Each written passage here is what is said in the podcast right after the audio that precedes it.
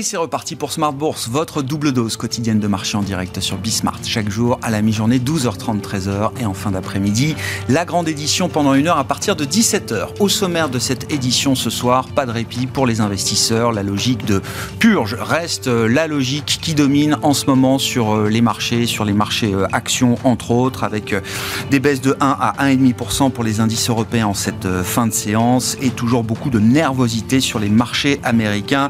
On peut imaginer que la séance à Wall Street va être longue avec déjà pas mal de yo-yo depuis euh, l'ouverture pour les indices américains, à commencer par le, Nasdaq qui euh, trouve assez peu de soutien, il faut le dire, malgré des euh, rendements obligataires qui se détendent quand même depuis quelques jours. Hein. C'est plutôt une bonne nouvelle pour les investisseurs multi-actifs. Enfin, les taux et l'obligataire commencent à servir de, refuge dans une période qui reste toujours très incertaine et, mouvementée. Des taux qui servent de refuge, on peut le lire aussi d'une manière euh, inquiétante sur la croissance. et c'est d'ailleurs le sujet qui commence à transparaître à travers les derniers avertissements dont on a parlé ces derniers jours, de poids lourds emblématiques dans le secteur de la consommation de base aux États-Unis, Walmart ou encore Target. des avertissements qui ont fait très très mal au cours de bourse et qui ont créé quand même un petit choc sur le marché. C'est vrai que les valorisations se sont ajustées avec la baisse des prix. Est-ce qu'il faut regarder maintenant la partie des résultats un regard un peu différent, sachant que les analystes attendent encore des progressions, peut-être jusqu'à 9-10% des bénéfices américains cette année, peut-être euh, entre 7 et 10% là aussi pour les bénéfices des sociétés euh, européennes, et encore j'exclus la partie liée à, l'énergie et aux matières premières en, général.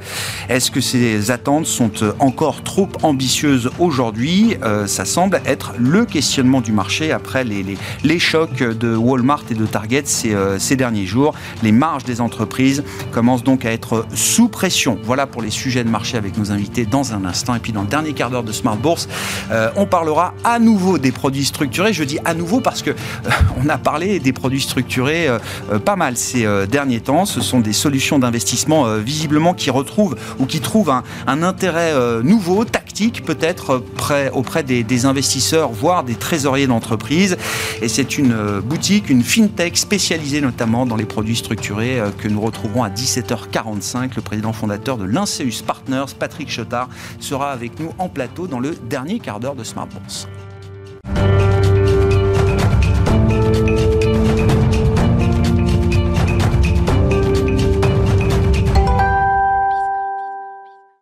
Trois invités avec nous chaque soir pour décrypter les mouvements de la planète marché. Florian Yelpo est avec nous ce soir, le responsable de la gestion macro et multi-asset de Lombardier. Bonsoir Florian. Bonsoir. Merci d'être là. Merci à Olivier de Béranger d'être avec nous également ce soir. Bonsoir Olivier. Bonsoir Grégoire. D'être directeur général délégué et directeur de la gestion de la financière de l'échiquier. Et Benoît Pelloual avec nous également ce soir en plateau. Bonsoir Benoît. Bonsoir Grégoire. Merci beaucoup d'être là. Vous êtes stratégiste chez Vega IM.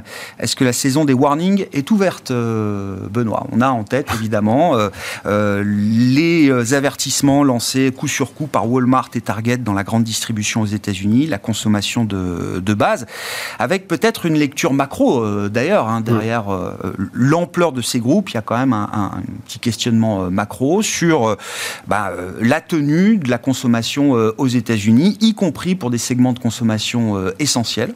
Visiblement, la question est posée aujourd'hui.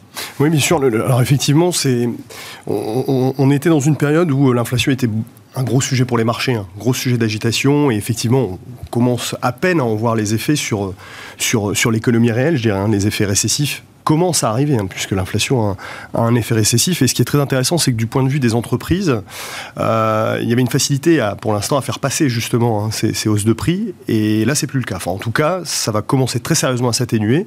Euh, quand on regarde les marges des entreprises, on est on est sur un pic, et un peu comme l'inflation, hein, le pic est franchi. Et donc, euh, oui, effectivement, il va falloir euh, bah, mettre ça en, parallèle avec ce qu'attendent aujourd'hui les, analystes. Et jusqu'à présent, les analystes étaient, je dirais, dans une situation, euh, malgré un contexte un peu difficile, finalement assez confortable, puisque il faut bien avoir en tête que euh, point de croissance macro, c'est grosso modo 7 points de croissance d'IPS. Hein. C'est à peu près la, la, relation qu'on a. Et si vous regardez le scénario macro depuis le début de l'année, hein, euh, qui était euh, consensuel, c'était que la croissance très forte allait ensuite atterrir pas loin de sa croissance potentielle. Et donc encore aujourd'hui, quand on regarde la croissance en zone euro, on est autour de 2,6 hein, dans, le, dans le consensus, aux États-Unis autour de 3. Enfin, c'est des niveaux qui sont largement suffisant pour avoir une croissance IPS qui soit tout à fait, tout à fait enviable. Nous, ce qui nous inquiète, c'est notamment pour la dynamique pour l'année prochaine, parce qu'en fait, lorsqu'on regarde le comportement des analystes, on a toujours une tendance à réviser pas mal à la hausse et même sur les chiffres de l'année prochaine, alors que de plus en plus on révise le scénario macro à la baisse, et que de plus en plus cette, mm. hypothèse d'une récession euh, euh, bah, gagne en, épaisseur dans le, dans, le, raisonnement. Et donc oui, on pense effectivement, et historiquement, les analystes comme les managements des entreprises, euh, effectivement tentent d'anticiper, mais les retournements brutaux sont pas généralement super bien anticipés. Et donc nous, on est assez effectivement, si, si les chiffres de cette année, on peut y donner pas mal de confiance, on pense que l'année prochaine, il y a quand même des risques assez sérieux à ce que ce soit révisé, puisque bah, ce scénario de, risque de récession est en train de gagner. Et donc effectivement, c'est extrêmement important parce que cette, dimension des marges euh, qui ne cessait de progresser dans ce contexte inflationniste, c'est une courroie de transmission de l'inflation en réalité. Et on va commencer d'un point de vue macro à véritablement sentir les effets. On le voit déjà en France et en Allemagne, la consommation a commencé à s'affaisser. Mais ce qui est très intéressant, c'est qu'aux États-Unis, ça n'a pour l'instant pas encore été le cas. La consommation tient alors que ça fait 12 mois consécutifs et d'une ampleur assez importante où on détruit du pouvoir d'achat. C'est-à-dire qu'il y a des hausses de salaire, mais ils sont très loin de compenser justement cette inflation. Mais ça crée donc ce, phénomène d'illusion nominale Exactement. qui pour l'instant euh, continue de maintenir une forme d'illusion.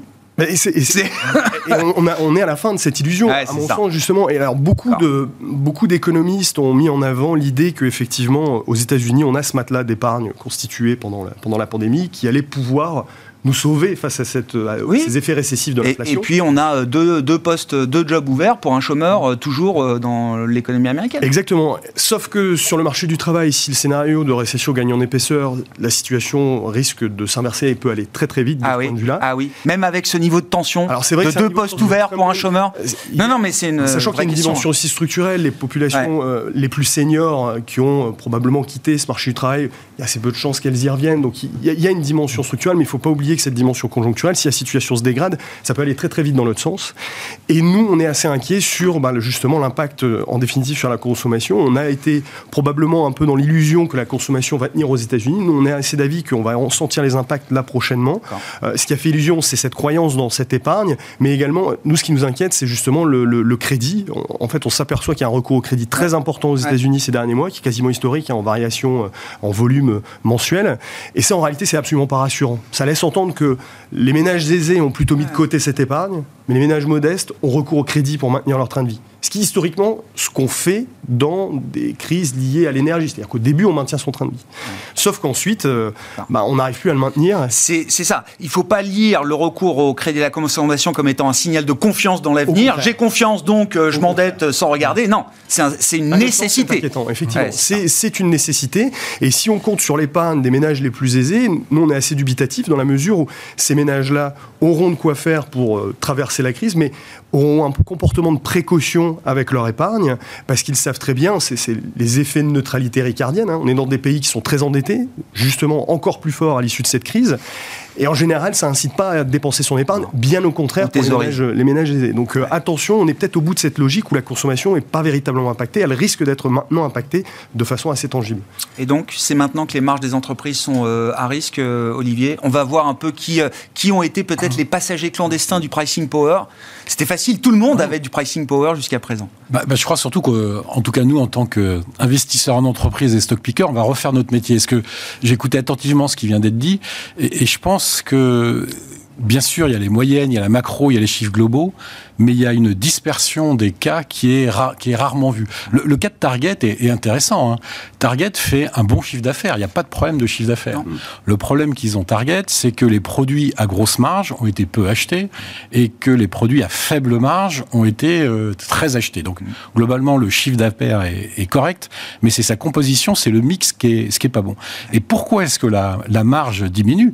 Bah, C'est par définition. Si vous avez des produits chers, bah, ils tournent plutôt moins souvent dans vos, dans vos rayons que des, que des produits pas chers, et que quand vous avez des, des effets de stock qui tournent très vite, et Walmart a exactement le même problème, mm, mm. bah, vous vous retrouvez avec des produits peu margés, sur lesquels vous êtes avec des problèmes de chaîne de, de, de production et, de, et de, de fourniture qui sont difficiles, vous vous retrouvez à payer bah, le litre euh, d'essence pour approvisionner vos magasins qui vous coûte cher sur des produits peu margés, et ainsi de suite. Et sur ces produits-là, typiquement, il n'y a pas beaucoup de, de pricing power. Ah, il y a quasiment zéro pricing power pour le moment, puisque c'est là où la compétition est la plus forte. C'est d'ailleurs c'est là où traditionnellement vous avez euh, bah, les discounters, tous ces tous ces gens qui, jouent sur sur, sur l'effet prix.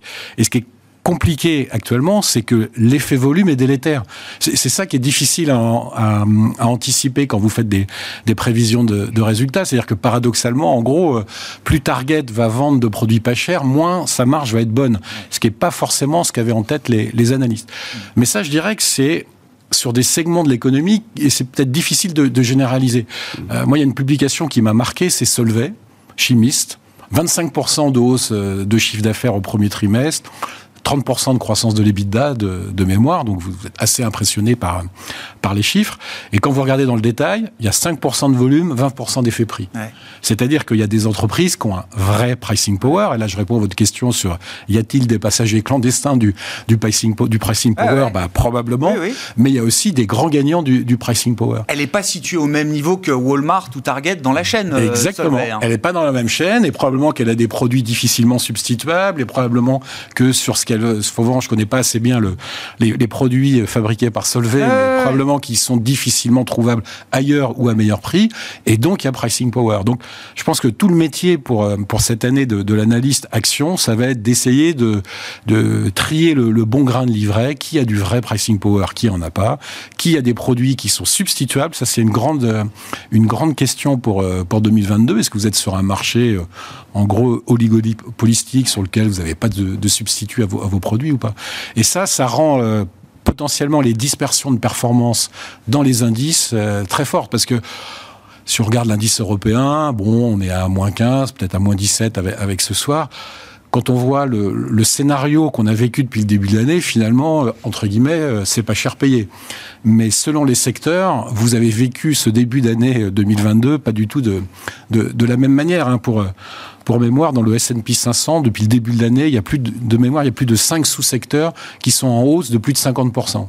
Bon, ils sont tous liés aux matières premières, oui, à l'énergie, ouais, aux commodities. Ouais, ouais, mais ça veut dire que selon la manière dont votre portefeuille est, est, est, composé, vous n'avez pas vécu la même, le même début d'année de 2022 quand vous regardez alors le, fameux PE aujourd'hui, euh, Florian, est-ce que voilà après l'ajustement des prix, est-ce que le risque c'est l'ajustement des résultats? Et quand on regarde les choses en agrégé d'un point de vue macro, est-ce que oui 9-10% de progression euh, aux États-Unis des résultats c'est encore envisageable pour cette année? Est-ce que alors j'ai même vu pour le stock 600 c'est même plus de 13%, mais j'enlève les, les, les, les, matières premières, secteur matières premières, on tombe à 7-8% de, croissance des, euh, des résultats. Est-ce que est-ce que c'est quelque chose d'atteignable ou est-ce qu'il y a un vrai risque de ce point de vue-là et euh, quel risque ça implique pour euh, les prix de marché euh, à ce stade? Je vais jouer le, le, rôle un petit peu du parti d'opposition. avant, avant tout, il, faut, il y a un élément en tout cas que, qui me semble assez, assez marquant, assez intéressant, c'est le, price action de mercredi dernier, pour moi, a été un, un peu un, un, pivot quoi, dans le marché. Euh, J'entends l'argument de dire le marché... Il faut nous rappeler la, la situation mercredi dernier et qu'est-ce qui s'est passé mercredi dernier, euh, Florian? Euh, Mercredi dernier, on a eu la publication des chiffres de l'inflation aux États-Unis, le rapport de l'inflation aux États-Unis. Jusqu'à présent, le marché, il a traité essentiellement sur la remontée des taux réels, en tout cas à mon sens, c'est essentiellement... Ben, oui, le coût de la vie progresse, mais aussi le coût du financement. Et ce coût du financement, il pèse sur plus particulièrement sur certains secteurs qui sont plus particulièrement dépendants du financement. Cette histoire, elle s'est un petit peu interrompue mercredi dernier à l'occasion de la publication de ce, rapport sur l'inflation. Euh, il y a eu deux éléments assez clés. Le rapport est, pas très bon. L'inflation est plus importante qu'attendue. On n'a pas encore passé le pic d'inflation. En tout cas, il semblerait qu'on n'ait pas encore passé le pic d'inflation. Pire encore, c'est l'inflation euh, de l'housing, l'inflation immobilière. Euh, la pire des inflations, en tout cas du point de vue de la Fed, celle qui est la plus difficile à tuer sans générer une récession derrière qui semble pointer vraiment le, le bout de son nez.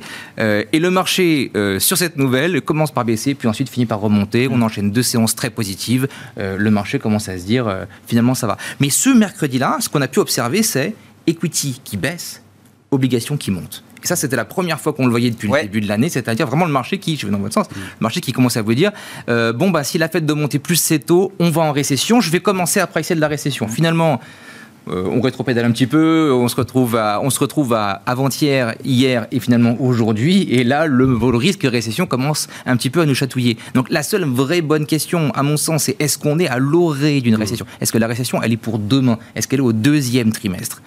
Nous, bon, vous savez, on a des indicateurs de nowcasting qui sont des indicateurs macro qu'on agrège, qui permettent de prendre un petit peu la température. Ces indicateurs, ils nous disent il n'y a pas de récession en Europe, il n'y a pas de récession aux États-Unis, il y a un semblant de récession en Chine. C'est là où on en est aujourd'hui. Et ensuite, de là, il faut dessiner la suite du chemin. Ouais. Et alors, la suite du chemin, euh, bien malin, celui qui saura la dessiner. J'entends bien l'argument de dire, ben, finalement, l'an prochain, on est vraiment inquiet sur, non pas les marges, mais on est inquiet sur les earnings eux-mêmes. Ouais. Et il y a un horizon, il y a un timing à avoir. Ouais. La récession, elle n'est pas pour demain. Le marché est extrêmement bearish. Le positionnement euh, du marché aujourd'hui, il est très, très, très négatif. On n'est pas positif, vous le savez, Oui. sur, le- sur le futur. Non, mais on va des- on détaillera euh, le, le- le des niveau de pessimisme d'ailleurs que vous avez pu atteindre, euh, Florian. Non, mais ça m'intéresse cette relation entre le marché action et le marché obligataire, qui est toujours une relation alors qui peut euh, varier hein, dans le temps, alors parfois sur des périodes très très longues là. Mais le fait que euh, euh, voir les taux baisser et voir le marché monter, le price action de mercredi euh, dernier, c'est une nouvelle relation qui s'installe ou oui Ah, D'accord. C'est ce que semble dire le marché. C'est que même encore aujourd'hui, on a le même price action. Pire que ça, un mercredi, on avait les matières premières qui ont baissé furtivement. À un petit moment, euh, il y a eu une petite prime de, de Mhm. décroissance qui a commencé à être euh, envisagée. Bah, même bah, c'est pas mal là aujourd'hui d'ailleurs les matières premières. hein. Donc, oui, euh, aujourd'hui on a encore. C'est un price Ouais. action de récession et le marché pour l'instant il yoyote Ouais. en- en- autour de ce scénario-là. Mm. Mais on n'y est pas. On si est on y était, on serait beaucoup plus bas. le, le marché action Oui. serait beaucoup plus bas. Oui.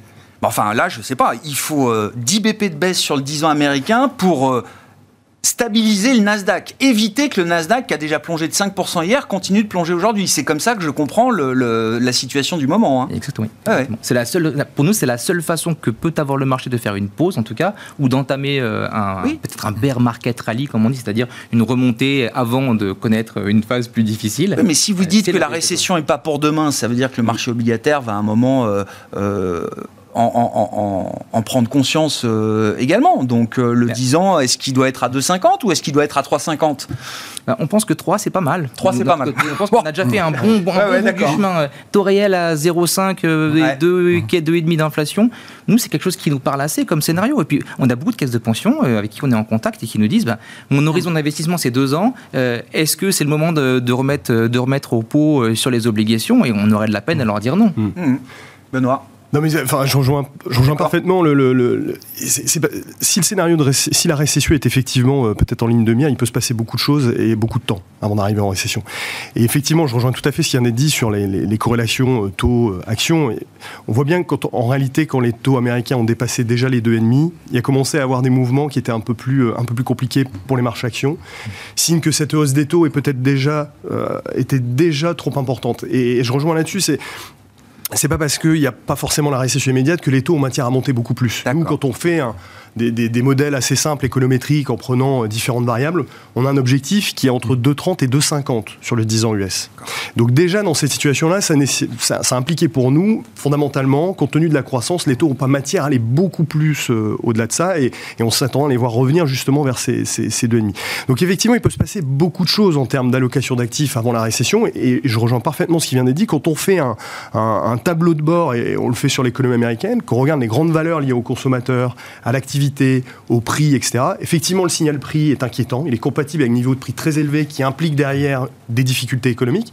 Mais quand on regarde le consommateur, euh, la confiance du consommateur, euh, Michigan, il est déjà en ligne avec des niveaux de récession, mais la plupart des autres variables, c'est pas le cas. Non. Si on compare à chaque fois avec les niveaux avec lesquels on, est, on était entré en récession, on est toujours dans une phase de ralentissement, mais il n'y a rien qui indique l'imminence d'une récession. Or, et j'ai envie de dire que la réaction du marché, même si elle est brutale, elle est volatile, etc., on fait moins 15, euh, peu importe les indices, mais ce que disait Olivier. dans un contexte extrêmement compliqué, euh, c'est pas le tarif d'une récession. Le tarif historiquement d'une récession, c'est moins 35. D'accord. Et, et quand on ajoute du systémique, c'est plus que ça. Donc euh, on n'est pas encore dans ce scénario-là, on est dans un scénario de volatilité. Ça, pour nous, en, en tout cas, les marchés, même s'ils sont très volatiles, sont encore exploitables, investissables. Il y a des choses à faire. Il faut être plus actif en termes d'allocation d'actifs, mais euh, c'est plus compliqué en tout cas. Oui, quand vous dites. Mais c'est pas encore l'imminence de la récession. D'accord, donc on- il ne faut pas déserter totalement les actifs risqués, les marchés actions à ce stade. Mais alors, en tout cas, c'est beaucoup plus compliqué. Il y a eu Ouais. un exercice très amusant qui a été fait par Bloomberg euh, entre 2000 et 2003, et euh, Oui. les marchés ont baissé de, de 50%, etc. Et Je crois si vous regardez, 75% même pour le Nasdaq. hein, voilà, c'est ça. Exactement. Sauf qu'entre temps, on a eu des rebonds, euh, une, une douzaine de rebonds de Ouais. plus de 10%. Et si on concerne, on regarde le Nasdaq, on a même eu des rebonds de près de 50% entre temps. Donc euh, effectivement, ça ne veut pas dire qu'il faut rester sur le bas-côté et ne rien faire. La récession est peut-être, euh, encore une fois, elle n'est pas irrémédiable, mais elle n'est pas encore immédiate la relation, enfin sur le marché obligataire, là, euh, Olivier, est-ce que le comportement a changé euh? Bah, je, crois quand même que sur le marché obligataire, faut, il y a quand même la notion de prix absolu. Hein. et on est en train de redécouvrir quelque chose qu'on avait perdu de vue depuis 4 ou 5 ans, qui s'appelle le portage. C'est-à-dire simplement, j'achète un truc, il ne se passe rien, et non seulement je perds pas d'argent, mais éventuellement, je, je, peux en gagner. Donc, effectivement, les 3% sur le Tino 10 ans, ça a l'air d'être un premier, euh, un premier niveau intéressant pour, euh, pour des investisseurs. Même en euros même pour un investisseur, ah, parce que j'ai compris que la, couverture coûtait quand même très cher. Euh, c'est intéressant pour les Américains. C'est intéressant pour les Américains. ça deviendrait vraiment intéressant si l'indice de volatilité obligataire, le MOVE, passait sous 100. Vous savez que c'était un de mes indices de volatilité préférés. Quand on a un MOVE qui se balade entre 110 et 140, ce qui est les, les, niveaux de 2008, ce qui est les niveaux de début de crise Covid, ce qui est vraiment des niveaux, entre guillemets, d'affolement, c'est quand même difficile de dire à 3%, euh, j'y vais, je mets, euh, je mets tout mon tout mon, investissement obligataire hein, euh, c'est quand même censé alors il y a de la volatilité normale mais c'est censé être, du sans risque. Donc sur le marché américain je pense que quand même notamment les, les grands fonds souverains peuvent commencer à s'intéresser à, à, un, un T-note à, à 3% paradoxalement, ce qui pourrait les embêter plus, c'est le niveau du dollar. C'est-à-dire que euh, on, a, envie d'acheter du T-note. Par exemple, si vous êtes investisseur en euros, euh, quand ça vaut un 20 ou un 25, c'est pas idiot d'acheter du T-note à 3% de carry. Quand c'est à 1 ou un 0,2, bon, c'est moins, c'est moins sexy. Donc ça, c'est pour le, marché du dollar. Mais là où je reviendrai peut-être euh, commencer à mettre un doigt de pied dans, dans, le, dans le marché risqué, c'est sur le high yield européen où finalement on a un portage qui lui est vraiment très intéressant. Sur du WB 5 ans, vous avez, euh, selon la cyclicité des émetteurs, entre 4,5 et 4 3 quarts de, de taux de rendement. 4,5 et 4 3 quarts, je vous rappelle juste qu'il y a 6 mois, 1 an, 2 ans, 3 ans, 5 ans, vous vous battiez pour avoir 2,5 ou 3% de rendement sur même du, du single B. Donc euh, là, vous avez sur des entreprises qui sont quand même euh, de qualité, avec des bilans qui sont quand même solides, un portage qui est intéressant.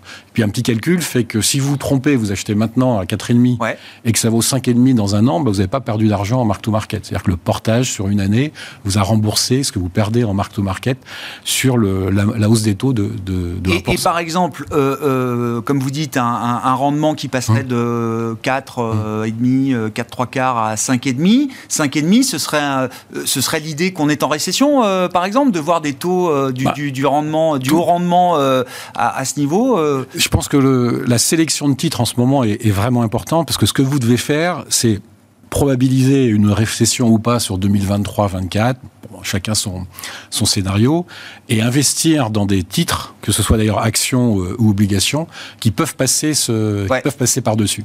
C'est-à-dire qu'on des bilans suffisamment solides pour avoir une récession, qu'elle soit technique euh, ou un peu plus profonde, qui n'auront pas besoin de faire d'augmentation de capital, qui n'auront pas besoin de refinancer leurs dettes au pire moment. Et ça, vous pouvez en trouver. D'ailleurs, à contrario, ce qui répond exactement pas à ça, c'est la tech américaine non profitable. Vous savez qu'il bah, y a plein de boîtes qui pourront pas euh, passer jusqu'en 2025 sans se refinancer à un moment en 2022 ou 3. Donc si vous êtes en récession à ce moment-là, bah, ça va être compliqué, ça va être cher, cash flow négatif, ça va être compliqué pour lever de, ou de la dette ou, de l'equity. Donc tout, tout, ça pour dire que sans prendre de risques euh, énormes, vous commencez à avoir de l'intérêt sur les obligations et c'est quelque chose qu'on avait vraiment oublié depuis, depuis assez longtemps en zone euro. Donc, hors une récession très grave, euh, donc je sais pas moi, trois ou quatre trimestres euh, et sur une, une, un émetteur cyclique, le risque me paraît intéressant là. Il n'est pas question de mettre tout, euh, tout là-dessus, mais je pense que ça commence à être euh, regardable. Hmm. Florian, vous disiez effectivement, le marché est devenu très très bearish, sachant que vous étiez euh, déjà très prudent euh, depuis de nombreux mois. La dernière fois qu'on s'est vu, vous recommandiez 40% de cash dans les portefeuilles modèles, hein, c'est ça euh, Aujourd'hui, vous êtes à 70. D'accord. Voilà. Non, mais pour montrer un peu le, le, le chemin. Et à 70% de cash, vous trouvez-vous aujourd'hui que le marché est, est, devenu très bearish C'est vrai que les indicateurs de sentiment montrent une, une, peur extrême, comme on dit. Le cash au global dans les portefeuilles, on l'a vu dans la dernière enquête mensuelle de BOFA auprès des, des gérants d'actifs, est euh, à 6% et quelques. C'est-à-dire les niveaux qu'on avait sur euh, septembre 2001. Faut s'en souvenir. Malgré ça, a du mal à voir euh, un vrai buy the deep, quelque chose de, fort et d'un peu étayé dans le, marché. Euh, Est-ce que c'est quand même quelque chose de possible à ce niveau de bearishness, de, peur extrême du, euh, du, marché des investisseurs? Déjà, juste pour être clair, ce qui, nous amène à avoir 70% de cash dans nos portefeuilles, euh, c'est deux éléments. C'est déjà le drawdown réalisé. On a un portefeuille qui est systématique. Hein, donc, au partir du moment où on commence à perdre de l'argent, naturellement, on désinvestit des marchés. On est passé de 150% d'exposition en novembre à aujourd'hui 30% euh, d'exposition. C'est le premier élément. Et le deuxième élément qui nous amène à faire ça, c'est euh, les stratégies de, suivi de tendance. Hein, tous les signaux de, de trend following, qu'ils soient intraday ou daily, dans l'ensemble, ils nous ont amenés à désinvestir progressivement au hmm. fur et à mesure de l'année. On a attaqué le, premier, le, deuxième trimestre pardon, considérablement désinvesti. Bon, on s'en plaint pas aujourd'hui. Voilà. Euh, nous, ce qui nous fait peur, évidemment, c'est que cette bearishness extrême qu'on voit partout, donc le fait que les investisseurs eux-mêmes soient extrêmement pessimistes. On peut aussi citer l'enquête AAII, euh, euh, l'enquête américaine sur le positionnement du, des traders, du retail, disons. Hmm. les bêtas, des global macro qui ont, qui ont aussi considérablement baissé. Il y, y, a pas mal de choses qui s'ajoutent, plus tout ce qu'on voit sur les dérivés, euh, le skew, euh, disons euh, la, structure de la vol, tous ces éléments-là nous amènent naturellement à un marché qui aujourd'hui Enfin, ouais, anticipe le pire, en tout cas anticipe cette récession. Nous, ce qu'on dit, cette récession, elle n'est pas spécialement pour demain, elle n'est pas pour le deuxième trimestre. Elle va venir progressivement au fur et à mesure que les banques centrales vont resserrer les boulons. Et ben, la Fed, 3%, c'est peut-être le taux neutre, mais il y a des chances qu'on aille au-delà de 3% parce que aussi longtemps que la Fed verra de bons chiffres économiques, et notamment le marché immobilier. Hein. le mercredi. Et la capacité de résilience du marché immobilier américain, elle, est, peut-être. Elle, est formidable. Même avec des mortgages à 5,30, 5,50 pour des taux euh, à 30 ans. Bah, on va voir le, temps que va prendre l'augmentation de ce coût du financement euh, à avoir des effets de, des effets de domino. Mais il y, a, une inertie importante à attendre. Exactement. Et cette inertie, elle est difficilement prévisible. Hein. on parlait de, 4% d'anticipation de croissance aux États-Unis au début de l'année. Aujourd'hui, on n'est plus qu'à 3% anticipé. Euh, quid de la récession Maintenant, quand on regarde la dispersion des prévisions, si vous regardez un petit peu ça, c'est assez intéressant. Mmh. Le, plus haut des prévisions en début d'année, la plus basse pardon des prévisions en début d'année était de l'ordre de 2,7% aux États-Unis. C'est maintenant elle est à peu près à 0%. Donc il y a quand même une personne, une unique personne dans l'échantillon qui anticipe une croissance zéro aux États-Unis. Euh, voilà, donc bon, il y a. On verra sur du 4 effectivement où en est la croissance américaine, hein, mais. Euh, Exactement. Euh, mais du coup, pour vous, le risque aujourd'hui, c'est quoi? Que le prochain mouvement ce soit un rebond de 10% ou que ce soit une forme de de, de, de, panique ou de, capitulation totale avec 10% de baisse en plus? On n'a pas vu la capitulation, c'est ça? Non, qui nous empêche de profiter bien de, sûr. on pourrait commencer à avoir peur d'un rebond lorsqu'on aura vu une capitulation. Les journées qu'on a Pourquoi elle vient pas cette capitulation Aujourd'hui, quand on regarde le VIX, l'indice des volatilités implicites, euh, là, les achats de puts sont pas suffisants, euh, les achats de couverture sont pas suffisants pour qu'on puisse commencer à avoir cette capitulation. Il n'y a, pas encore ce, sentiment de peur intense. On a commencé à se dire, peut-être que demain il y aura une récession, je commence à avoir peur, je commence à ajouter de la couverture à mon portefeuille.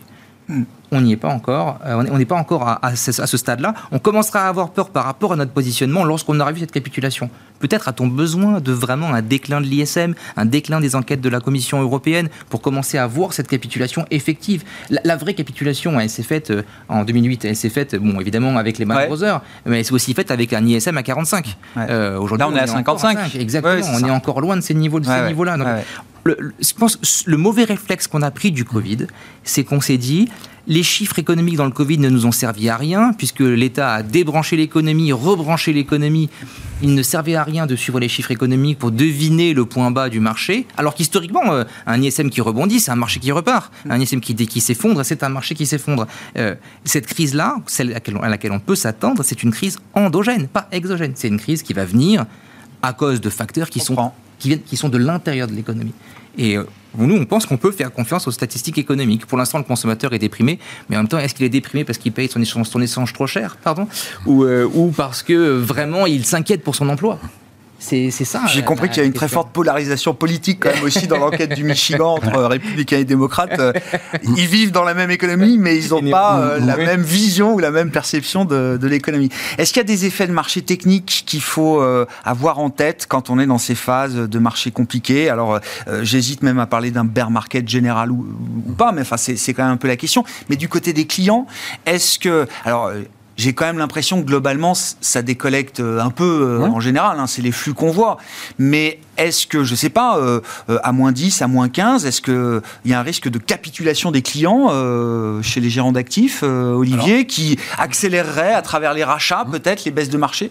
Alors pour l'instant, c'est n'est pas arrivé. On, constate effectivement de la décollecte sur les actions européennes essentiellement, hein, ce qui est toujours, euh, dès que ça va un peu moins bien, euh, c'est la première classe d'actifs à, être euh, à être vendue. Mais il n'y a rien de il y a rien d'important. Il n'y a pas de capitulation des investisseurs, ni privés, ni institutionnels, qui eux d'ailleurs n'ont quasiment pas bougé, en tout cas chez nous, depuis, le, depuis le, début de l'année.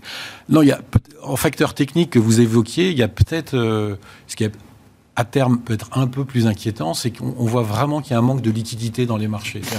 Sur les prix des, valeurs, que ce soit obligataires, actions, Même, des, même des grosses capitalisations, vous voyez que les, les écarts de prix pour une transaction sont euh, un peu plus, euh, un peu plus fortes. Alors, il y a probablement plein d'explications. Hein. Vous savez que notamment les, les traders quantitatifs et les algorithmes font une, grosse part des, volumes quotidiens. Euh, peut-être que c'est des marchés qui sont moins agréables pour eux ou plus difficiles, je ne sais pas.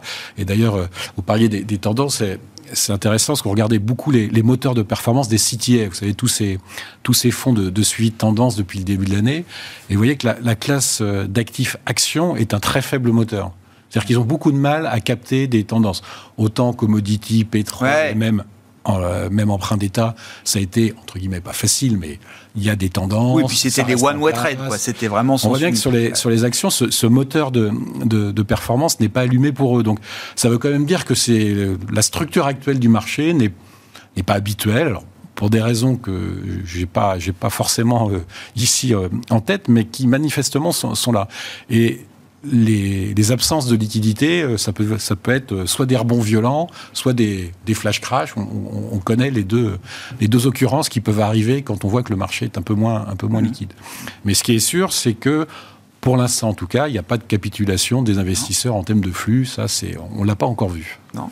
Alors, si je voulais juste ajouter un élément sûr, euh, sur ces mmh. stratégies euh, systématiques, notamment les, fameux CTA, euh, il y a quelque chose qu'on trouve assez intéressant ces temps, c'est que, bon, évidemment, on a deux types de stratégies CTA, intraday et daily en, général, les intradés sont assez bons pour arriver à capter les retournements soudains. Euh, il faut que la, séance s'effectue dans un sens unique parce que sinon, évidemment, euh, c'est plutôt la porte de saloon. Mais euh, voilà. Et, au contraire, les, autres, ceux qui sont plus long terme, ils captent bien les tendances très longues. Donc 2018, le flash crash, l'explosion du VIX, évidemment, le, court terme marche, le long terme ne marche pas. Fin 2018, même chose. 2008, ça marche très bien. Les deux en même temps marchent très bien. et actuellement, les deux recommencent à marcher de concert très bien ensemble. Nous, c'est notre, c'est la, c'est la principale source de return de nos fonds cette année. C'est, ce sont ces doubles stratégies de suivi de tendance, et c'est assez rare qu'on ait une configuration où ça se mette à rapporter de l'argent. Et c'est plutôt rassurant que des, acteurs de marché de, ce type-là ne euh, se retrouvent pas euh, sous l'eau euh, aujourd'hui. Mhm. Oui, non, enfin, je... disons que euh, la dernière fois que c'est arrivé, c'est en 2008. En fait, ces stratégies, elles captent des tendances macro. Enfin, les tendances macro marchent très bien sur ces stratégies. La tendance macro, c'est le resserrement des conditions monétaires. Donc, c'est ce qui explique aussi l'assèchement de la liquidité, etc., etc. Mais disons, il, se passe quelque chose de très macro, de pas très marché, et on a un peu de la peine à, gérer ces, ces, cet épisode-là. C'est un marché très macro. Exactement. Bon, sur le marché, si vous aviez des commentaires, puis je voulais qu'on dise un petit mot, oui, des banques centrales. Euh, notamment de la Banque Centrale Européenne. Je, crois que pour la Fed, en tout cas pour les deux prochains meetings, ça semble bien euh, bien balisé. C'est balisé. C'est balisé, ok. On remet pas tout de suite le 75 points de base sur la table, non, c'est d'accord. Donc la question maintenant, c'est de savoir si, si le but de la BCE est de sortir euh, euh, au plus vite des euh, politiques exceptionnelles, quantitative easing et taux de dépôt négatif, qu'est-ce qui peut se passer entre aujourd'hui et le 21 juin? Il y a un meeting le 9 juin, il y a un autre meeting le, 21 hmm. juillet, pardon. Et, et c'est quand même assez long comme calendrier, je trouve alors c'est assez long, mais je, pense qu'effectivement l'objectif est, de donner le signal qu'on va sortir de ces politiques euh, exceptionnelles. C'est pas nécessaire de le faire très rapidement. Je suis pas sûr que le, je vois, je vois aucune raison de brutaliser le, un marché qui est déjà soumis à des pressions extrêmement importantes. Il y a eu un, impératif qui est, euh, qui est celui de l'affaiblissement de l'euro qui devient véritablement problématique. Ça, immanquablement, indirectement, ça devient un objectif de politique monétaire, puisque ça renforce la problématique inflationniste. Donc je pense qu'il y a une volonté à la fois de, sortir de ces politiques exceptionnelles, de donner un signal qui permettrait euh, d'aider un petit peu l'euro, mais pas nécessairement de brutaliser, parce qu'il n'y a tout simplement pas pas le besoin de le faire en réalité. Encore une fois, euh, et, à chaque fois on, y revient, mais ce qui se passe en zone euro d'un point de vue inflation, c'est pas la même chose qu'aux États-Unis. Mmh. Et euh, ce, qui, euh, ce, qui, ce qui est plus en horizon pour la BCE, c'est d'aller malgré tout. On voit qu'il y a un conflit en Europe qui finalement s'installe. Et finalement, on se rapproche de plus en plus d'une économie de guerre, quoi. En réalité, la BCE, historiquement, les banques centrales, ce qu'elles font dans cette situation-là, ben, c'est qu'elles financent l'effort de guerre, même s'il est, il est, indirect. Donc là, il va falloir effectivement faire un effort pour protéger les populations de cette inflation qui vient essentiellement de l'offre.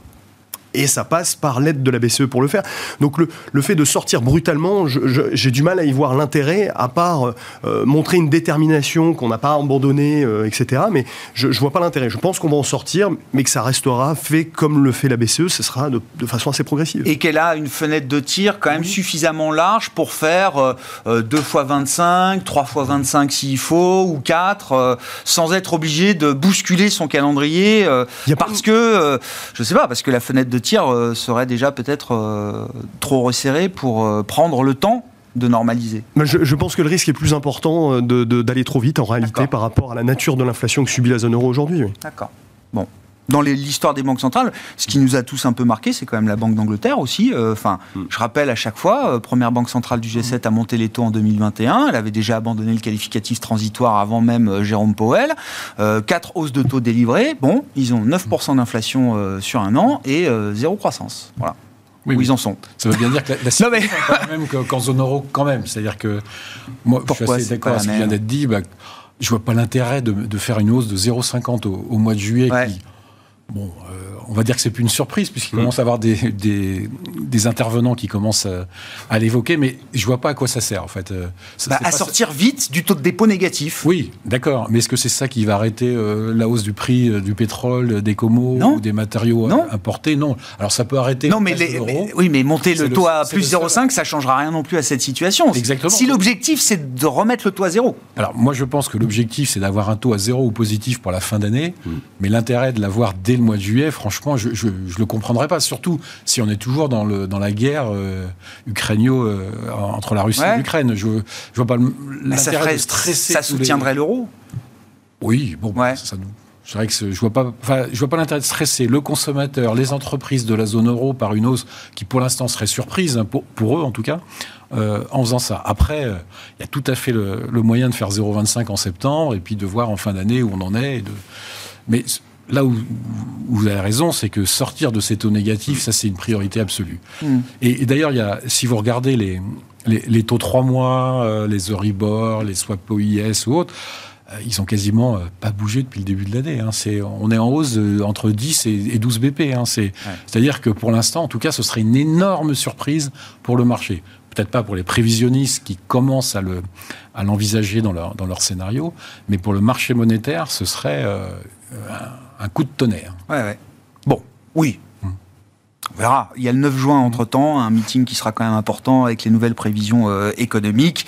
Et puis le signal sans doute pour les décisions qui sont attendues pour le, pour le 21 juillet. Je ne sais pas s'il y a des éléments... Oui. Il faudrait juste, à, la réunion du 9 juin, il faudrait aussi, aussi prévoir pour la BCE un programme de contrôle des spreads de crédit. Parce que si vous, euh, avec l'Europe du Sud, si vous commencez à monter de 0,50 au mois de juillet sans avoir de, de programme à disposition, un, un, énième acronyme de la, de la BCE pour contrôler les, les spreads de crédit de, enfin de, de l'Italie ou de l'Espagne par rapport au bout. Donc tout ça me paraît, franchement, c'est jamais impossible, mais ça me paraît peu probable. Ouais, Bon, les spreads, pour l'instant, il n'y a pas de signal trop alarmant sur les écarts de coûts de financement des États en zone euro Ça reste. Euh, le, BTP à 10 ans, Voltinote, c'est à peu près ça le, à peu près ça le, le tarif du marché. Ouais ça fait quoi 200 points d'écart entre l'Italie et l'Allemagne, c'est ça hmm.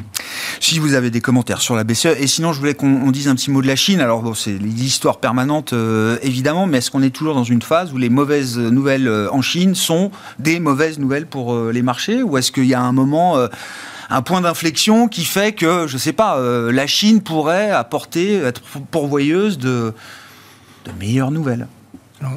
On, est, on est, comme vous le savez, très data-driven comme diraient nos, banquiers centraux. Mais Peut-être juste sur la, sur la BCE, on a un point de vue un petit peu différent. On est d'accord sur le fait que monter de 50 points de base n'est pas une urgence. Maintenant, le, point d'ancrage, le point, le point final tel qu'il est anticipé aujourd'hui par le marché, on, a de bonnes chances d'être surpris à la hausse. Enfin, la BCE, on peut imaginer qu'elle ait une trajectoire décalée de 6 mois par rapport à la Fed. En tout cas, c'est un petit peu comme ça qu'on voit la chose. Cette guerre en Ukraine, elle n'a pas encore tué la consommation européenne. Bah, c'est là que notre scénario diverge un petit peu. Et du coup, évidemment, on est on, s'attend à un peu plus de surprise. Et dans le cas de la BCE, vu ce qui a été annoncé en début d'année, ce serait vraiment une surprise par rapport à Donc vous croyez à une vraie normalisation de la BCE, pas juste sortir des taux négatifs Oui, oui, bien sûr. D'accord. on a un problème d'inflation, ce problème d'inflation, il est fort. Maintenant, il y a le problème des spreads périphériques qui est, euh, qui, est un problème auquel la Fed n'est pas, n'est pas confrontée. Faire du quantitative tightening en Europe, euh, ce serait lâcher une bombe au-dessus de, au-dessus de, au-dessus de la zone euro. Euh, ça, c'est quelque chose qui n'arrivera pas. Par contre, contrôler la partie courte de la courbe et la faire remonter un petit peu, créer un petit peu de, de ajouter encore au flattening, voire inverser la courbe, ça, c'est quelque chose qui nous semble à ce stade-là quelque chose de, de, désirable. Désirable. Ok. Euh, maintenant sur la Chine, ben, la Chine ça va pas bien. Euh, je pense que c'est assez clair. Mais tout le monde le sait maintenant. Euh, la semaine passée, euh, on a eu une bonne nouvelle quand même. c'est que les, les, masses monétaires ont, repris leur envol en Chine. Donc il y a, a quelqu'un à la barre. Il y a une impulsion monétaire. Exactement, qui a commencé à se dire, ben oui, peut-être que ça ressemble, que ça commence à ressembler à 2020, voire à 2008. Et voilà, les masses monétaires sont en hausse. alors c'est toujours un petit fait de façon un petit peu discrète. les annonces sont pas forcément très claires de ce côté-là, ça pourrait ajouter au risque potentiel d'un rebond de court terme aussi. Parce que si on voit, les, on voit un peu, on a vu ça un peu, les stocks chinois commencer à se reprendre. Oui, on a vu deux, trois jours sur la tech chinoise où c'était un peu mieux. Et, euh, et, ça, on pense que euh, ces flux monétaires sont pas complètement étrangers à cette, demi-stabilisation. Maintenant, euh, il est difficile de nous voir tous collectivement rentrer dans une récession dans les X prochains trimestres sans que la Chine se mette à souffrir elle-même. Aujourd'hui, la, Chine, elle est soulevée en partie par nos importations. Hein. Les importations chinoises, elles ont atteint des niveaux qu'on n'a jamais vus. Oui, les importations venant de Chine, c'est ça. Hein. Oui, donc les exportations chinoises vers le reste du monde. Oui, exactement. Ça, c'est quelque chose qui, est, qui, qui, a, qui a soulevé l'économie chinoise, qui a tenu. Maintenant, si euh, la PBOC et le gouvernement central mettent une petite couche en plus, euh, euh, ça ne peut qu'aider cette, cette économie au moins se stabiliser. Ça serait déjà bien. On, on voit d'ailleurs que les seules recettes qu'ils trouvent, c'est à travers le commerce extérieur les exports et la baisse du yuan. Quoi. Non, mais c'est la seule recette qui permet de donner un peu de, résistance à l'économie euh, chinoise aujourd'hui. Je, rejoins assez bien ce qui vient d'être dit. C'est, ça pourrait être l'élément qui pourrait être le catalyseur un, petit mieux sur les marchés, en tout cas un phénomène de rebond. D'ailleurs, il y avait eu des, on, évoquait la tech chinoise, mais il y avait eu, il y a eu une rencontre entre un, des ministres. Oui, oui, oui, il y a même un symposium. On nous a parlé d'un symposium. Il faut oublier en octobre, il y a une date euh, très importante où d'ici là, il y, a, il y a possibilité de faire quelque chose et puis faire euh, de nouveaux plans de dépenses, euh, d'infrastructures, et ça, peut-être pas vraiment à grand chose après ce que la, Chine a traversé. Ça pourrait être des éléments différents. Donc peut-être aussi un petit mieux de, ce point de vue de la tech, ou après avoir très largement euh, serré le cadre réglementaire, bah, il y a peut-être besoin un peu de soutien. Quoi. Donc effectivement, ça pourrait passer par là. Justement, je rejoins ce qui vient d'être dit. La Chine pourrait être le, le, catalyseur a un léger mieux sur les marchés, en tout cas le point de départ de ce, de ce rebond, alors qu'on a un environnement qui est plutôt moribond. Quand on voit un taux de chômage qui est euh, historiquement élevé pour l'économie chinoise, tel que publié officiellement, euh, ça, ça inverse un petit peu les euh, priorités pour le gouvernement chinois Moi, je suis toujours cyber sur la Chine depuis, depuis plus de deux ans, donc ça, j'ai pas envie de rattraper le, le couteau qui tombe. En revanche, euh, pour les entreprises européennes, quand on les interroge, il commence à y avoir du mieux sur les chaînes de production. Ça rouvre Ça, ça rouvre. Euh, si vous interrogez Forestia, si vous interrogez Genstore, dans les cas, tout ce qui est en fait à base de composants électroniques, ça va beaucoup mieux qu'au dernier trimestre de, de l'année dernière. D'accord. Donc globalement, ça veut dire que c'est en voie de normalisation. Après, euh, trouver le point bas à, trois mois près sur les, sur les indices chinois, euh, moi, je ne me risquerais pas encore. Oui, parce que Cisco nous dit pas tout à, Cisco nous dit pas tout à fait ça aujourd'hui. Hein. Cisco évoque les problèmes d'offres alors sur l'Ukraine et sur la Chine en disant euh, ça va nous mettre des ventes en baisse au deuxième trimestre. Oui. Ben, c'est peut-être aussi d'ailleurs pour ça que les chaînes se régularisent entre la, production et la demande. Mais mm en termes, en termes de production, en tout cas, tous les importateurs de composants électroniques, alors de haut de gamme, hein, pas ce qui est dans le, dans le tout venant, sont en train de vous dire que c'est en train de revenir à peu près à, à des, euh, des, niveaux de production à peu près normés. Hmm. Merci beaucoup, messieurs. On s'arrêtera là pour ce soir. Merci d'avoir été les invités de Planète Marché. Olivier de Béranger, directeur général délégué, directeur de la gestion de la financière de l'échiquier. Benoît Pellois, stratégiste chez Vega IM. Et Florian Yelpo, le responsable de la gestion macro et multi-asset de Lombardier, étaient nos invités en plateau ce soir.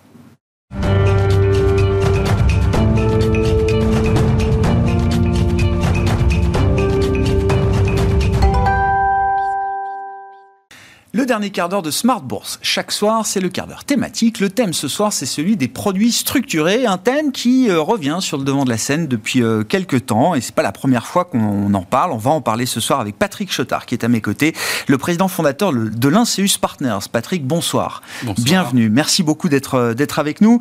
Euh, L'Inseus Partners, c'est une société, alors une fintech, hein, c'est comme ça que vous présentez, fait, dédiée oui. à l'investissement, créée en 2017, Tout à avec fait. deux grandes spécialités, deux grands domaines d'expertise hein, en termes de solutions d'investissement de classe d'actifs. Il y a la dette privée et Tout à fait. les produits structurés. Et les produits structurés dont on va parler ce soir. Exactement. Et le, le premier exercice, quand on parle de, de produits euh, structurés, pour euh, démythifier un petit peu peut-être euh, ces, ces produits, c'est d'apporter une définition la plus simple possible, Patrick. Alors voilà, pour tous ceux qui nous écoutent et tous ceux qui nous regardent, donc les produits structurés sont un type d'investissement financier dont la formule de remboursement est connue à l'avance. Donc en fait, il s'agit d'un contrat qui est établi entre l'investisseur et celui qui émet le produit financier. Hmm. Donc avec des caractéristiques en termes de maturité, en termes de rendement potentiel, en termes de perte aussi, Ouais. si ça se passe mal, Ouais. qui sont connus à l'avance, contrairement à une gestion, on va dire, plus active, où on dépend de la performance d'un gérant. Là, c'est des critères qui sont définis dès le moment où on investit. Ouais, il y a un contrat et on définit, on va dire, le, le- le périmètre ou les, les- les- les- les bornes, effectivement, autour de ces euh, produits à formule. C'est comme ça qu'on les appelait. euh, C'est ça, À euh, l'époque, on appelait ça Oui. des produits à formule ou des fonds à formule. Des fonds à formule. ouais. Et effectivement, aujourd'hui, ça s'appelle produits Oui, structurés. oui, oui. Pour dire que c'est pas nouveau, effectivement, ce sont des solutions d'investissement qui sont bien connues de l'industrie, du marché et des, des investisseurs. Qu'est-ce qu'on peut dire? Alors, à la fois de l'intérêt stratégique de ces, euh, de ces produits, et puis peut-être euh, l'intérêt un peu plus tactique dans le contexte actuel de marché euh, qu'on connaît tous, hein, on en parle tous les jours ici, et c'est un petit peu mon point, c'est vrai que depuis quelques semaines, de plus en plus de conseillers ou de, de- de spécialistes en investissement viennent mettre en avant l'intérêt tactique de ces produits euh, structurés. Mais sur l'intérêt stratégique, qu'est-ce qu'on peut dire? À quoi ça sert ces produits Bah, alors structurés déjà, euh, il faut savoir que contrairement à tous les investissements qu'on peut avoir, les actions, les obligations, pour faire une analogie, on va dire que les actions et les obligations, c'est du prêt-à-porter. Un produit structuré, c'est fait sur mesure. Donc c'est un peu un tailleur Ouais. de l'investissement. Très clair. Et donc là, on va pouvoir permettre à des investisseurs de choisir effectivement ben, s'ils veulent telle maturité, tel niveau de risque, telle coupe de rendement-risque, on en parle à, à ouais, longueur de, très, très de journée ici. Effectivement, l'intérêt stratégique, c'est de pouvoir définir le support qui va être adapté à vos besoins et à votre stratégie. Donc ça, c'est d'un point de vue, on va dire, stratégique. Ouais. D'un point de vue plus tactique. Mm. Donc ça, Mais quand vous dites sur mesure, ça veut dire qu'on est capable, mais on y reviendra, on est capable, sur tous les profils de risque euh, existants, enfin que l'industrie euh, connaît bien, on est capable d'adapter et de, de- de structurer un produit sur mesure pour chacun des profils de risque. Oui, alors par exemple, je vous donne un exemple très Ouais. simple. On va prendre deux produits euh, structurés qu'on peut relancer aujourd'hui. Par exemple, imaginons un investisseur qui a une vision plus sur les actions. Il se dit voilà, moi j'ai envie d'investir sur le CAC 40 Mhm. et son- sa vision de marché, c'est que le CAC 40 ne va pas baisser de 30%. Ouais. Donc aujourd'hui, un investisseur qui se dit bah, le CAC ne va pas baisser de 30%, il peut avoir un rendement garanti de 3% Ouais. en euros, donc à euh, 5 ans.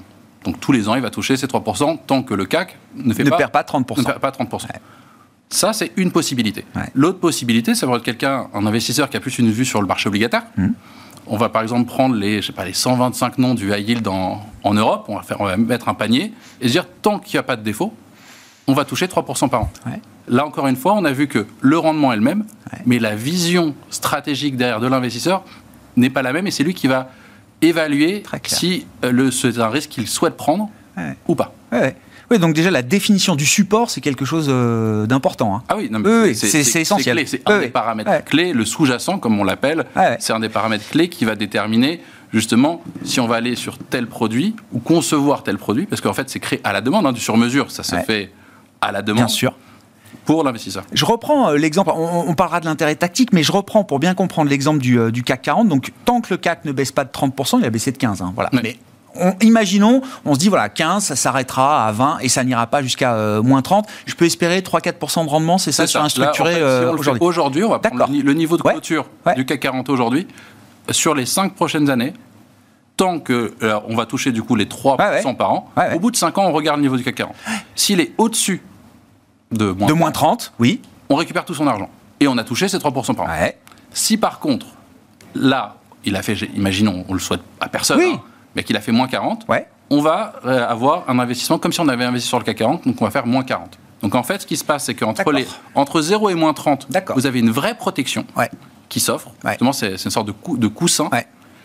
Et en contrepartie de ce Et coussin, au-delà de la barrière de moins 30, là, c'est comme si vous avez Je- je prends la perte. Mais par contre, en contrepartie de ce coussin, vous avez capé Bien sûr. votre rendement à 3%, même si le CAC avait fait euh, Ouais, ouais. plus 50. très clair. Pourquoi est-ce qu'il y a peut-être un moment tactique intéressant aujourd'hui pour euh, regarder ces solutions euh, d'investissement, plus que d'habitude peut-être, euh, Patrick? Alors, effectivement, l'engouement pour les produits structurés n'est pas nouveau. Euh, ça fait des, des années, euh, genre, je dirais même une bonne dizaine d'années, où on a un trend où tous les ans on voit les volumes euh, de transactions sur cette classe d'actifs augmenter. Ouais. Néanmoins, il faut savoir qu'il y a deux composantes dans les produits structurés. Il y a la composante obligataire, donc ça renvoie à tout l'environnement des taux, et la composante optionnelle, qui renvoie à la volatilité. Mhm.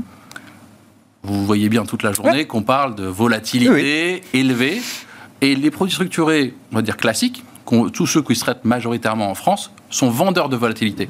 Donc aujourd'hui, tactiquement, avec les craintes euh, géopolitiques, les craintes macro, on voit l'indice de, de la peur, hein, le, le VIX. Ouais, le, le on est à VIX, 35, quoi, ça- voilà, c'est ça. C'est ça, dire, bah, en fait, c'est le moment de le vendre. Parce qu'effectivement, on a été des périodes où on était à une volatilité à 16, là on est à 35, vaut mieux vendre quelque chose à 35 Ouais. qu'à 16. Donc tactiquement, on a ça. Après, on a aussi l'environnement des taux qui évolue, alors surtout avec la Fed, surtout aux US, Mhm. euh, et aussi en Europe, bah, bientôt avec, euh, avec la BCE. Et cette composante en fait obligataire va permettre d'offrir des rendements aussi plus élevés.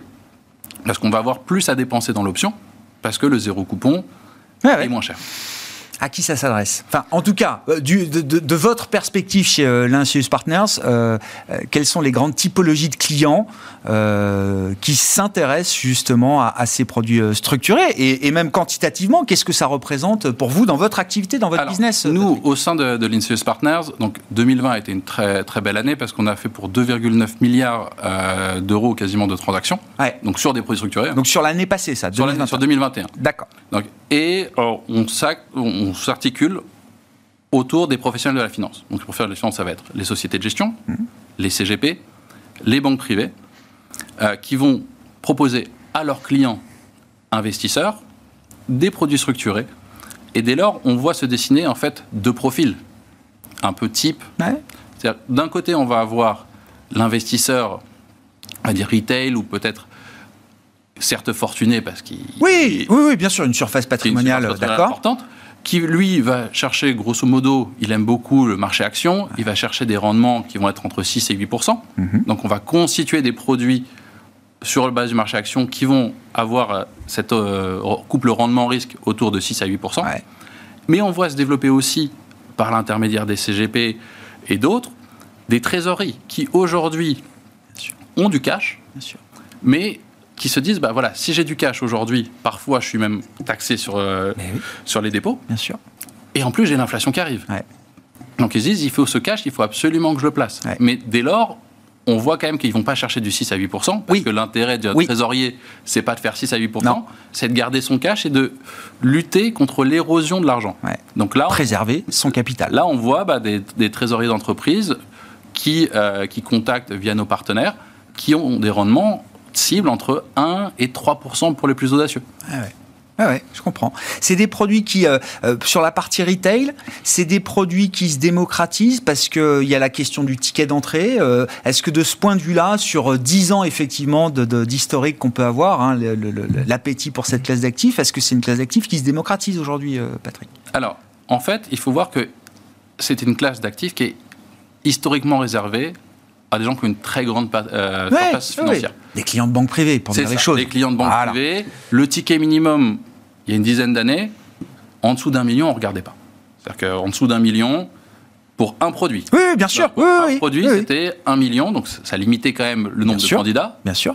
Aujourd'hui, grâce à la technologie, et c'est aussi là où l'INSEUS intervient, euh, grâce à, à nos outils technologiques, on démocratise aussi avec nos partenaires euh, banques d'investissement pour avoir des tickets d'entrée qui vont être beaucoup plus bas.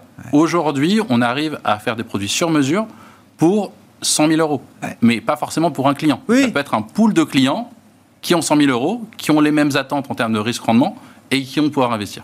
Un costume sur mesure, ça peut convenir à plusieurs clients du, du Si même gabarit. Du- oui, c'est ça. ça- ça si on a le même gabarit, ça fonctionne euh, comme ça. Euh, une dernière question, euh, Patrick, parce que vous avez cette, cette, cette historique et, et ce recul sur la manière dont ces produits structurés ont, ont- ont évolué.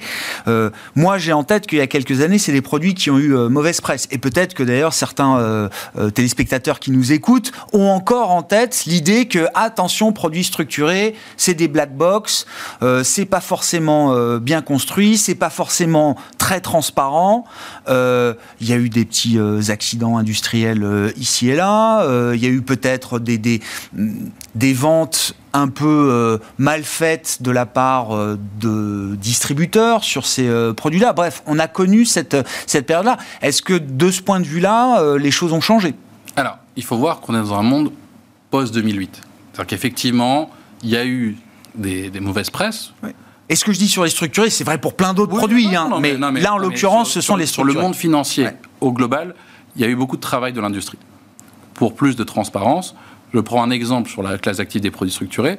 Euh, L'AMF a fait un gros travail dessus en disant que pour les appels publics à l'épargne, donc là pour aller toucher du retail, un produit ne peut pas avoir plus de trois mécanismes. Ça permet à l'investisseur retail d'avoir une compréhension euh, Ouais. plus importante, en tout cas plus accessible, du fonctionnement du produit. Et c'est d'ailleurs un point crucial. Quel que soit l'investissement, en structuré ou sur une autre classe d'actifs, le plus important, c'est de comprendre dans quoi on investit et comment ça marche. L'investissement qu'on ne comprend pas, c'est une bombe à retardement. Celui qu'on comprend, ça peut être un allié. Ouais. Donc là, effectivement, on voit aujourd'hui euh, que ce travail a été fait, que aussi ben, l'éducation euh, financière, bah, grâce à des acteurs Oui, comme vous, grâce à tout le monde. Non, non, mais bien sûr. euh, Oui, se répand. Ouais.